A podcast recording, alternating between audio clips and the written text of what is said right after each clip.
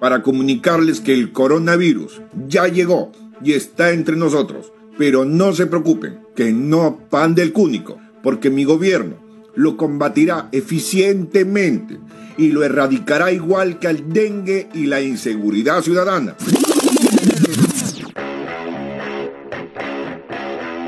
En cuatro podcasts.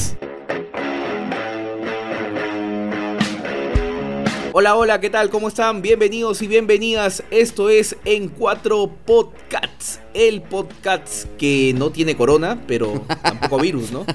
Eh, no es tan cierto eso de que no tiene virus, ¿ah? porque precisamente hoy día lucimos ausencias. Así es. Lucimos en micrófonos, claro, ausencias por algunos resfriados, algunos problemas de salud, no precisamente por, por esta suerte de pandemia que está asustando a todos a nivel mundial, pero sí porque amerita ciertos cuidados y de preferencia algunos de los integrantes del equipo han decidido guarecerse. Abstenerse. David y, Aislarse. y Vicente. Uno de los dos está con una gripe terrible que muy probable mañana va a se, se va a ir a hacer un descarte y lo vamos a confirmar en el próximo podcast cómo ha sido su periplo para tener este, este resultado Va- positivo o negativo, ¿no? Vamos a tener un enlace para que nos cuenten cómo están viviendo este aislamiento voluntario, porque ha sido voluntario. A ver qué, qué nos cuentan. Por lo pronto vamos a llevarles fruta, pues, ¿no? Sí, ¿no? Sí, sí, hay que llevarles Bueno, tú le llevarás, yo, yo ni fregando me asomo por, por, Por la ventana. por- ni por la ventana le tiraremos. No, no, le dejamos la bolsa y tocamos la puerta o la ventana y ahí lo dejamos para que ellos lo puedan recoger, pues. A ver, Paul, llegó el coronavirus, eso ya está, está- es como decir mañana es martes. Llegó eh, con anuncio presidencial. Así es. Nos alarmó a todos. Debo informar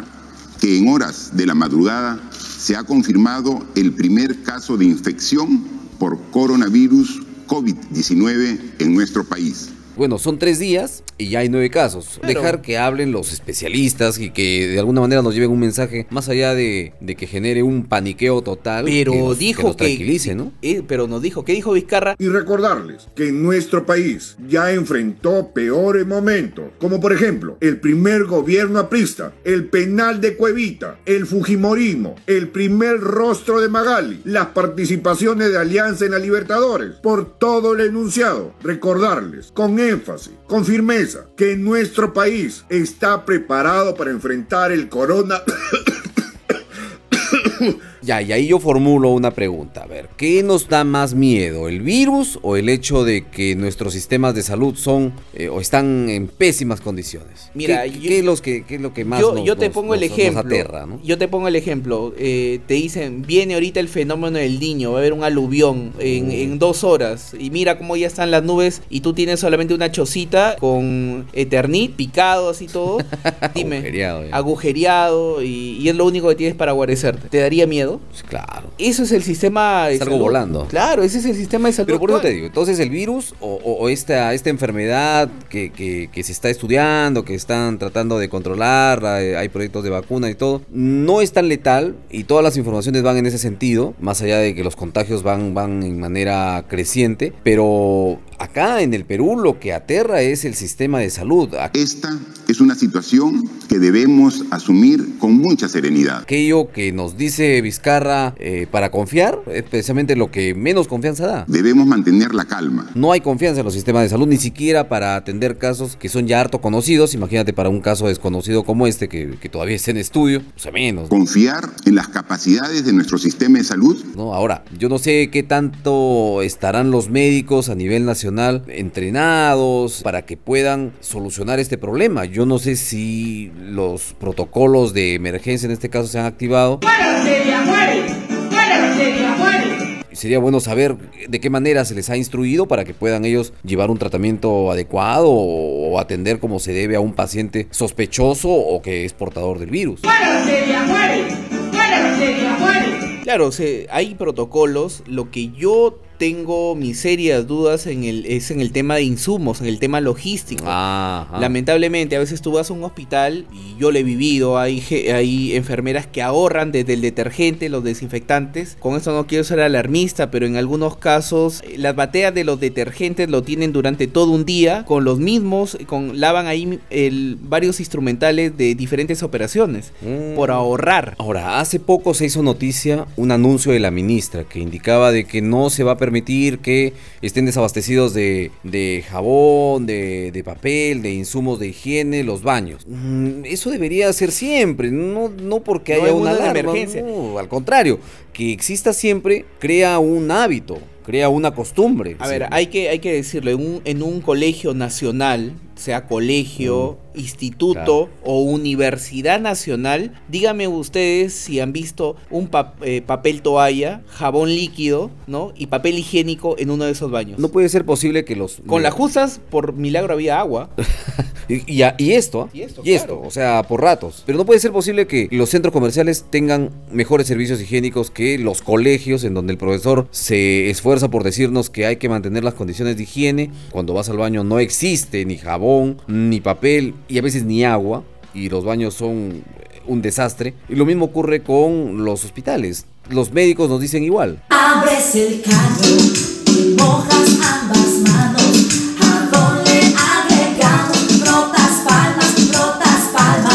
Tiene que usted mejorar su, es- su higiene, no permanentemente, vas al baño y tampoco existe nada. Y en algunos casos se ve un letrero que dice no robarse el jabón. Oiga, no, O, o no. te sale el baño de mantenimiento, o no, no entre por favor porque este es uso de paciente nada más y, y a veces y ahora hasta da miedo entrar a un baño del hospital. Es cierto, es cierto, no, no existe. Ahora queremos hacer de esta emergencia una oportunidad de costumbre. ¿Cómo se lavan las manos? Las manos se lavan así, así, así, así, así, Mm, no sé si nos vamos a acostumbrar a recurrir a estos hábitos, que es lo único que nos va a proteger. El otro día conversaba y decía, bueno, a ver, en el Perú hay en este momento dos enfermedades, el COVID-19 y el dengue. Mm, El, de- el dengue está matando, ¿ah? Sí, sí, sí. El, actualmente el COVID-19, el coronavirus, no tiene eh, felizmente ninguna víctima letal y no creo que haya por buen tiempo. Lo dudo, ¿ah? Pero sí Salvo- van a seguir en aumento los casos. Salvo que si empieza a crecer este el, el número de infectados se podría dar, pero porque la tasa de, letal- de letalidad es de un 0.7 a 2%, entonces eh, digamos que para que haya un, un fallecido pues deben haber más de 100, este y ojalá que no haya, ¿no? Esperemos. Y, y yo comparaba, ¿no? El coronavirus viene a ser casi una enfermedad de la clase media alta en el Perú.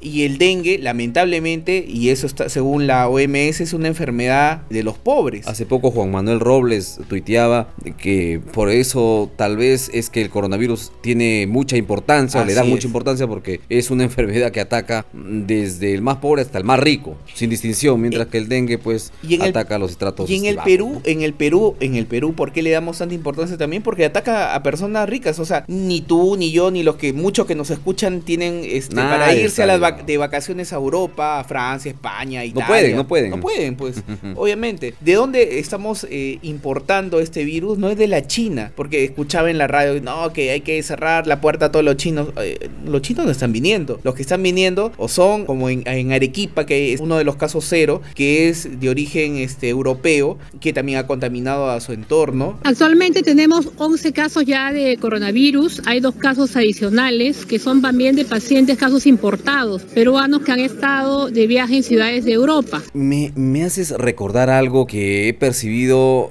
el día, el fin de semana, el fin de semana eh, con un amigo. Justo estuvimos en un restaurante y eh, hay una práctica que nadie ha- se ha percatado, pero que es riesgosa y tú debes saberlo. Los, los médicos, las enfermeras salen o utilizan dentro de los hospitales un uniforme un uniforme, ¿no? Que está expuesto a este virus, bacterias y todo aquello que significa contaminación porque atienden a los pacientes. Y entonces estábamos eh, con un amigo ahí en un restaurante cuando va entrando aproximadamente 5 o 6 médicos con sus uniformes a este restaurante que estaba lleno, estaba lleno. Entonces yo le comento a mi amigo, esto es lo que no debería hacerse y no debería permitirse que ellos ingresen con ese uniforme, porque ese uniforme es un agente contaminante. Más allá de la emergencia, más allá de la emergencia, me parece que no, pero lo hacen los propios médicos. ¿No hay ahí una contradicción? A ver, por lo general, cuando hay lugares de aislamiento, el personal médico se saca toda la ropa y exclusa donde se sacan toda su ropa que utilizan usualmente y se colocan eh, ropa descartable. Pero sí he visto que hay algunas enfermeras y algunos, algunas técnicas y, y doctores con el mismo guarda, ¿no? guardapolvo que Sí, se llama, sí. salen al cafetín, a otros lugares. o Era un salen- restaurante, era un restaurante, que estaba lleno, era, era, era domingo, estaba lleno, y ahí estaban ellos este, apretujados ahí entre ¿Por qué? Porque probablemente ellos van a decir, no, pues señores, nosotros no hemos estado ni en, en un No, área hombre. de aislamiento, pero posiblemente haya ido una persona a, a hacer un despistaje y bueno, se agarró de la baranda, se eh, conversó con el doctor para hacerle alguna pregunta Claro. y ahí está de repente el contagio. Y esta, este virus puede vivir dentro de una superficie inan- inanimada de 3 a 9 días. Coronavirus, coronavirus, lávense las manos, háganlo seguido. Coronavirus, coronavirus, pónganse las pilas en lugares concurridos. Y hay mucha gente que está desinformada. Tú estás hablando Sí. de la información, ¿no? De la info- infodemia, ¿no? Infodemia, la ¿no? infodemia. la Porque infodemia. nos, nos atiborran de información que a veces uno no sabe, oye, ¿es verdad? Ujú, ¿Es sí. falso? ¿Es fake? Discutíamos hoy día, ¿no? Había algunos medios que indicaban de que en Italia los casos iban bajando, sin embargo otros medios indicaban de que no, que, que han cerrado totalmente, nadie sale, nadie entra. Milán, el centro económico de Italia, y la icónica ciudad de Venecia, cuyas calles siempre están atestadas de turistas y residentes, ahora están vacías. Las ciudades están en cuarentena. Horas antes, decenas de personas trataban de salir de Milán antes de que el decreto oficial entrara en vigor. Se prohibió todo, todo espectáculo eh, público, sí. teatro, fútbol. O sea, Exacto. Cristiano Ronaldo no va a jugar.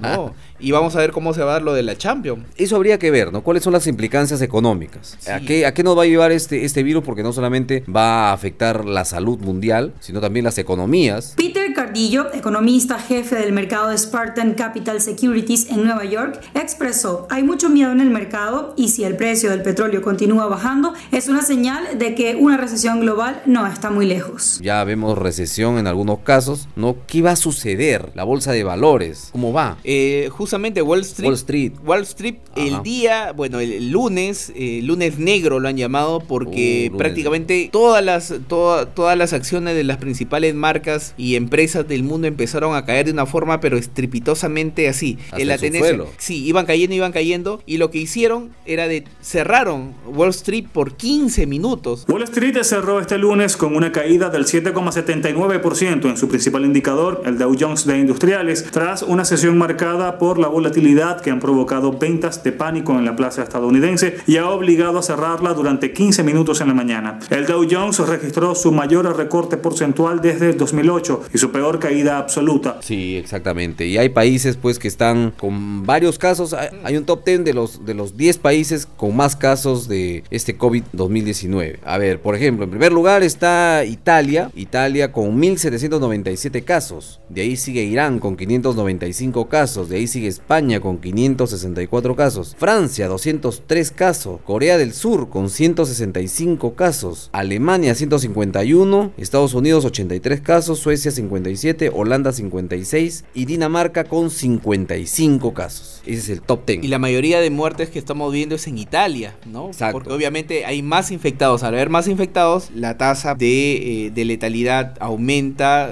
Además que tienen una población bastante mayor, entonces eso también es un factor de riesgo. Ya hemos visto quiénes son los, los, las personas más vulnerables. Está afectando a nivel mundial en el tema, sobre todo tecnológico, y son aparatos digitales. Por ejemplo, ha caído bastante eh, los relojes inteligentes eh, en comparación del, del año pasado. Tú compraste tu reloj antes del... del, del Así, coronavirus, felizmente, ¿no? felizmente. Sí. 160, menos 160% a comparación del mismo trimestre en el 2019. Pero eso significa que están más baratos. No, Ya. no, no es que haya bajado de precio. ¿eh? Los portátiles, las, los, este, las laptops, La laptop, ya. 123% menos que el año pasado. Los smartphones, 104%, o sea, 104% menos que el año pasado. Hasta los, los, los consolas de videojuegos y la televisión también. Pero eso no significa que vayan a bajar de precio. Sería que- una buena oportunidad para poder No, este, yo, creo, yo creo que al contrario, van a especular, van a especular. eh, Ya están especulando. Ya están Ya están especulando. ¿Por qué? Porque los insumos para hacer este, estos, estos celulares, estos, estas portátiles, vienen de China.